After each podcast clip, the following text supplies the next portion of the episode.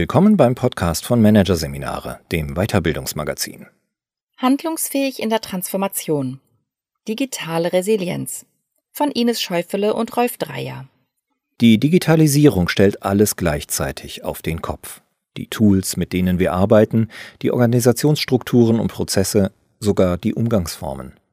Um bei der Fülle und Frequenz der Veränderungen handlungsfähig zu bleiben, ist eine besondere Form der Resilienz gefragt. Aber was können Unternehmen tun, um die digitale Resilienz der Mitarbeitenden und der gesamten Organisation zu fördern?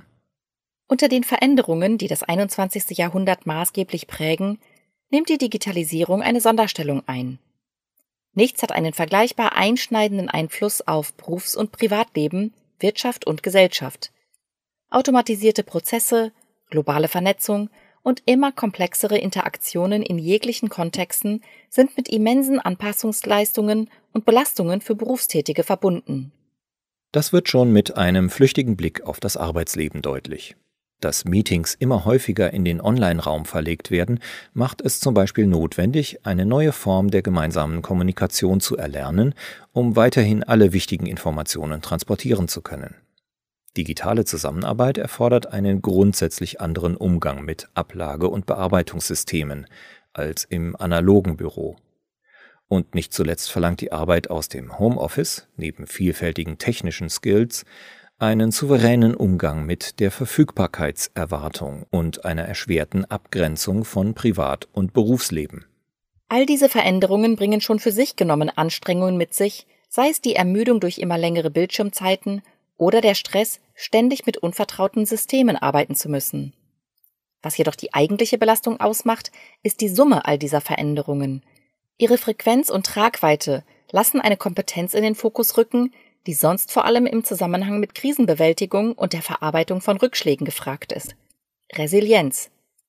Man könnte passender sagen, eine digitale Resilienz, also die Widerstandsfähigkeit und Anpassungsfähigkeit, die Menschen und Organisationen brauchen, um sich digitalen Entwicklungsprozessen anzupassen und dabei die eigene Handlungsfähigkeit zu erhalten und zu erweitern. Vor allem aus organisationaler Sicht lohnt es sich, den Fokus auf diese digitale Resilienz zu lenken. Statt ihn wie sonst oft auf einzelne Veränderungsprozesse und ihre Abwicklung unter Vermeidung von Produktivitätsausfällen zu reduzieren, sollte der Blick auf die psychologischen und organisatorischen Voraussetzungen fallen, die Menschen und Unternehmen überhaupt dazu befähigen, eine Flut von Veränderungen durchzustehen, die immer weiter steigt. Denn nur so lässt sich verhindern, dass mit dem Wandel die Frustration zunimmt und die Reaktionen immer schwerfälliger ausfallen, wo sie doch schneller werden müssten.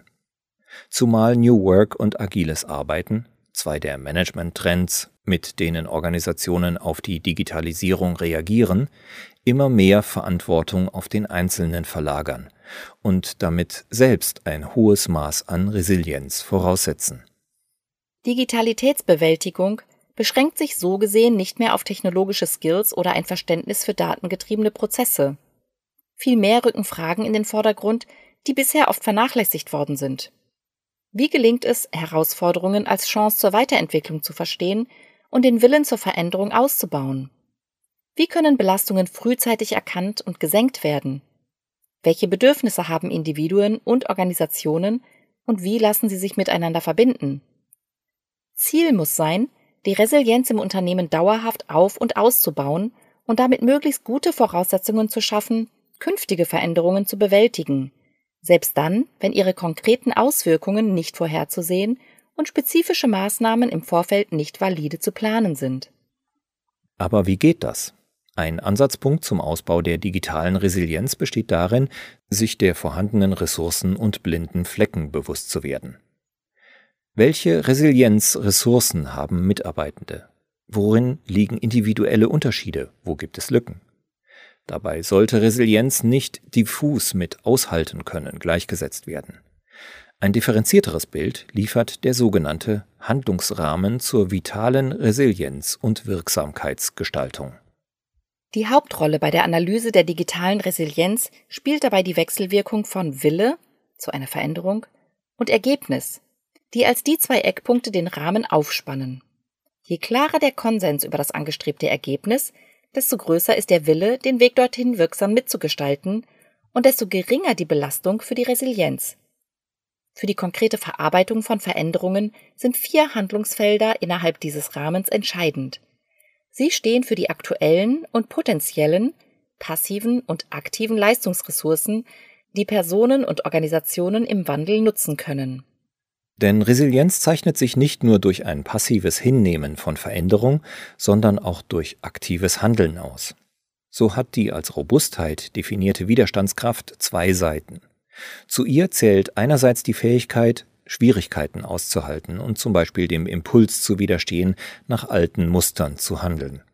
Wenn es zum Beispiel darum geht, den Umstieg auf virtuelle Teamarbeit zu bewältigen, wäre hier das Vermögen einzuordnen, die veränderte Situation hinzunehmen und damit zurechtzukommen, dass man isoliert arbeitet, während das gewohnte Arbeitsgeschehen weitgehend verdeckt ist. Andererseits zählen zur Robustheit aber auch die aktiven Widerstandstätigkeiten. Was das ist, lässt sich am Beispiel Sofortkommunikation zeigen. Wer kennt das nicht, dass E-Mails und Social-Media-Nachrichten quasi permanent bei uns eintreffen? Der Versuch, an diesem Kommunikationsfluss in Echtzeit teilzunehmen und dabei Aufgaben zu erledigen, produziert schnell negativen Stress. Die Wirksamkeit reduziert sich. Eine einfache Widerstandstätigkeit könnte darin bestehen, sowohl die Kommunikation als auch die Aufgaben zu bündeln, indem man feste Zeiten festlegt, zu denen man zum Beispiel ins Mail- bzw. Chatprogramm schaut und andere Zeiten für besonders fokussiertes Arbeiten. Damit würde die Belastung nicht einfach nur ausgehalten, sie würde aktiv verringert werden, weil die Wechselzeiten zwischen den Aktivitäten wegfallen. Entscheidend für die Arbeit mit dem Handlungsrahmen ist aber, dass nicht alle Resilienzressourcen der Robustheit zuzuordnen sind. Handlungsfähigkeit unter Belastung erfordert noch etwas anderes Flexibilität. Steht Robustheit für die aktuell verfügbaren Handlungsmöglichkeiten, markiert Flexibilität die potenziellen Ressourcen sowie die Bereitschaft, Vertrautes zu verlassen und sich zum Beispiel auf neue Arbeitsformen, neue Tools und Interaktionsformate einzulassen. Wenn es darum geht, vertrauliche Gespräche per Videocall statt wie gewohnt von Angesicht zu Angesicht zu führen, würde sich die Anpassungsfähigkeit darin zeigen, dass man der Sache eine Chance gibt und versucht, sich in einem neuen Setting zurechtzufinden, statt alles abzublocken. Zur Anpassungstätigkeit könnte im Beispiel gehören, die Nutzung der Software mit Kollegen zu üben oder eine Weiterbildung zur virtuellen Empathie zu absolvieren. Mit dem Handlungsrahmen können also vier Gestaltungsmöglichkeiten oder Strategien zur resilienten Wirksamkeit unterschieden werden. Man kann bei einer Veränderung aufs Aushalten und aufs gefestigte Verfahren setzen oder aktiv den Widerstand verstärken bzw. die Belastung senken. Man kann versuchen, sich anzupassen oder gezielte Maßnahmen ergreifen, um die Anpassungsfähigkeit zu erhöhen. Wichtig für die Reflexionsarbeit mit dem Handlungsrahmen ist, dass alle vier Felder ihre Relevanz besitzen und idealerweise in Balance stehen. Der Ausbau der Resilienz beginnt dann damit, dass man sich oder andere, eine Maßnahme oder sogar eine ganze Organisation in diesem Handlungsrahmen verortet, immer in Bezug auf das Spannungsverhältnis von Wille und Ergebnis. Lautet das angepeilte Ergebnis einer Veränderung etwa, dass die Organisation agiler werden soll, könnten Personen und Teams sich selbst danach befragen, inwiefern das gefestigten Arbeitsweisen entspricht, ob es potenziell einsetzbare Kompetenzen gibt, ob etwas vermieden werden kann und was das Richtige zu tun wäre. Zeigt sich bei der Verortung, dass einzelne Resilienzressourcen übermäßig, ungleichmäßig oder gar nicht genutzt werden, ergeben sich schnell Entwicklungsansätze. Wenn zum Beispiel mit dem Handlungsrahmen festgestellt wurde, dass starke Widerstands-, aber kaum Anpassungstätigkeiten stattfinden, spricht das möglicherweise dafür, dass die Organisation etwas fordert, wozu sie aber die nötigen Mittel und Hilfestellungen nicht bereitstellt. Beim Ziel agiler werden könnte das daran liegen, dass die agilen Methoden und Rollen nicht ausreichend geübt werden oder dass Druck und Ängste die Mitarbeitenden zu Ausweichmaßnahmen zwingen. Sind die vorhandenen und fehlenden Resilienzressourcen ermittelt und Diskrepanzen sichtbar gemacht worden, können im nächsten Schritt Führungskräfte und Mitarbeitende strukturiert darüber nachdenken, wie sich Belastungen von vornherein senken und möglichst viele Ressourcen aktivieren lassen. Das ermöglicht gemeinsame Lösungen schon zu Beginn und damit zu einem sanfteren Zugang zu Veränderungen, als ihn klassische Change-Projekte üblicherweise bieten. Dieser neue Zugang hat zwei Vorteile. Zum einen müssen die Beteiligten die Arbeitsumgebung wie auch Denkweisen und Methodeneinsatz nicht mehr mehrfach, zu Beginn und Ende des Projekts, schlagartig ändern, was selbst für die Veränderungswilligen belastend ist. Zum anderen hilft das frühe gemeinsame Verorten dabei, sich vor einer weiteren Belastung zu schützen, die in klassischen Veränderungsprojekten fast unvermeidlich ist. Vor den Folgen überzogener Erwartungen. Denn häufig wird das Ergebnis von Führungskräften oder anderen Initiatoren vorgegeben. Dabei werden die positiven Effekte der geplanten Veränderung in der Regel zu optimistisch eingeschätzt. Auf große Hoffnungen folgt dann meist bald die Ernüchterung, etwa weil sich herausstellt, dass die Tools nicht wie gewünscht funktionieren oder die Technik von vornherein nicht das Problem war.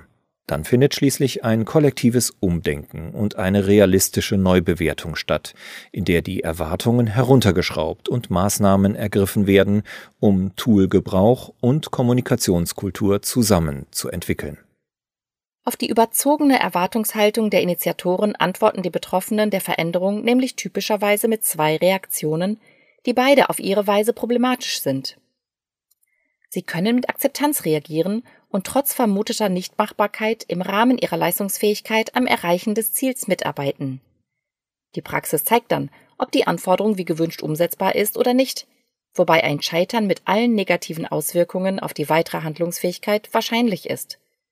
Oder sie können eine Kooperation ablehnen. Das ist jedoch in vielen Unternehmenskulturen gefährlich und endet häufig konfliktbeladen und belastend für alle Beteiligten, ohne dass der Veränderungsprozess damit weitergebracht würde. Verhandeln eröffnet nun eine dritte Möglichkeit, die darin besteht, die hohen Erwartungen und den damit verbundenen Druck von vornherein zu senken, indem alle an der Veränderung Beteiligten die Leistungsanforderungen und Möglichkeiten partnerschaftlich bewerten und mit Hilfe des Handlungsrahmens ausbalancieren. Zugleich können sie die Skepsis und Ablehnung, die ihrerseits die Resilienzressourcen einschränken, abmildern, indem sie mögliche Probleme realistisch einschätzen und mögliche Gegenmaßnahmen besprechen. Damit verringert sich das Gefälle zwischen Erwartung und Ernüchterung und damit auch die Gefahr, dass die Resilienzfähigkeit von Personen und Organisationen unnötig belastet wird. Bei all dem ist zu beachten, dass es vor allem ein austariertes Zusammenwirken von Robustheit und Flexibilität ist, das Teams und Organisationen resilienter macht. Denn wenn Veränderungsbeteiligte nur darauf achten, was anders werden muss, was fehlt, wo das bisherige nicht mehr zählt, wird ein wertvoller Teil der verfügbaren Leistungsressourcen nicht genutzt. Zudem ist es vor allem in hochdynamischen Phasen auch psychologisch wichtig, dass wesentliche Parameter konstant bleiben. Eine Resilienzübung ist daher, sich der vorhandenen Kompetenzen zu vergewissern, zum Beispiel mit einer Fähigkeiten-Mindmap, mit der digitale Skills und erfolgreiche Anwendungen digitaler Tools gesammelt werden können, die man im Beruf oder auch im privaten Bereich mit dem Handy, mit Social Media oder mit smarten Heimgeräten erworben hat. Diese simple Intervention kann helfen, die Veränderung nicht als etwas Fremdes oder Bedrohliches wahrzunehmen, sondern als etwas, von dem man zumindest Teile bereits kennt oder versteht. Zugleich macht sie deutlich, wo man ansetzen kann, um die Auswirkungen der digitalen Veränderungen besser meistern zu können. Oft lohnt es sich, auch das eigene Umfeld zu befragen, das häufig Stärken und Fähigkeiten besser wahrnimmt. Jede Antwort erhält einen eigenen Ast bzw. entsprechende Seitenäste. Zusammenhänge werden als Querverbindungen markiert. Die so entstehende Übersicht über die eigenen digitalen Fähigkeiten ist meist erstaunlich vielseitig. Das Wichtige ist auch hier wieder die Balance zwischen Widerstand und Anpassung. Idealerweise erzielen alle beteiligten Initiatoren und Umsetzungsbeauftragte eine verlässliche Selbstverpflichtung, welche Fähigkeiten einzusetzen, welche auszubauen sind und wo die Grenzen liegen. Dies sorgt für mehr Verbindlichkeit und eröffnet gleichzeitig für alle Mitwirkenden einen Gestaltungsfreiraum, in dem sie selbstständig und dezentral entscheiden können. Damit das funktioniert, ist Orientierung nötig, wie schon im oben beschriebenen Handlungsrahmen definiert. Noch besser als über eine reine Ergebnisbeschreibung lässt sich eine hilfreiche Konstante über die Ziel-Zweck-Kombination liefern. Diese Kombination gibt mehr als nur das angestrebte Ergebnis einer digitalen Transformation vor, nämlich auch den Grund, warum und wozu sie überhaupt wichtig ist. Den brauchen die Ausführenden, um richtige Entscheidungen treffen zu können. Es ist wie beim Fällen eines Baums. Soll er nur weg, weil er Sonnenlicht nimmt? Oder wird er gefällt, weil er Baumaterial liefern soll? Es macht für die Umsetzung des Auftrags einen Unterschied, ob stabiles Bau oder kleines Brennholz benötigt wird. Eine solche Klarheit zu haben, gibt den Beteiligten gerade bei langwierigen und kleinteiligen Veränderungsprozessen den Halt, den es in jedem Wandel braucht. Wenn dann noch alle Ressourcen genutzt werden, zu denen immer Robustheit und Flexibilität gehören, können die Belastungen durch die Digitalisierung leichter bewältigt werden. Dazu ist es wichtig, aktuelle und mögliche Fähigkeiten und Maßnahmen von allen Beteiligten zu erfassen und zu besprechen und so zu realistischen Einschätzungen der Anforderungen und möglichen Probleme zu kommen. Die Mühe lohnt sich. Schon die Auseinandersetzung mit den Ressourcen fördert die Resilienz, weil dadurch Optionen und Handlungsmöglichkeiten ins Bewusstsein rücken. Je öfter die dann auch genutzt werden und je mehr die Beteiligten ihre eigene Entscheidungs- und Handlungsfähigkeit erleben, desto souveräner und resilienter werden Personen und Organisationen.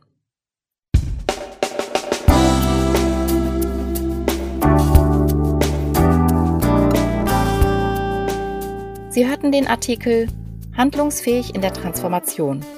Digitale Resilienz von Ines Schäufele und Rolf Dreier. Aus der Ausgabe Mai 2022 von Managerseminare. Produziert von Voiceletter. Weitere Podcasts aus der aktuellen Ausgabe behandeln die Themen Grundbedürfnisse in Videocalls, menschlich mieten und Resilienz in der Teamzusammenarbeit, widerstandsfähig durch agile Werte.